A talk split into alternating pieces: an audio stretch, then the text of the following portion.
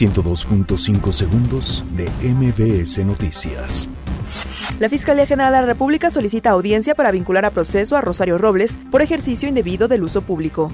La Secretaría de la Función Pública sanciona a José Manuel Carrera, exdirector corporativo de Alianzas y Nuevos Negocios de Pemex, por compra de agronitrogenados. Andrés Manuel López Obrador rechaza que Ley Garrote sea para reprimir. Arturo Herrera nombra a Gabriel Llorio como subsecretario de Hacienda.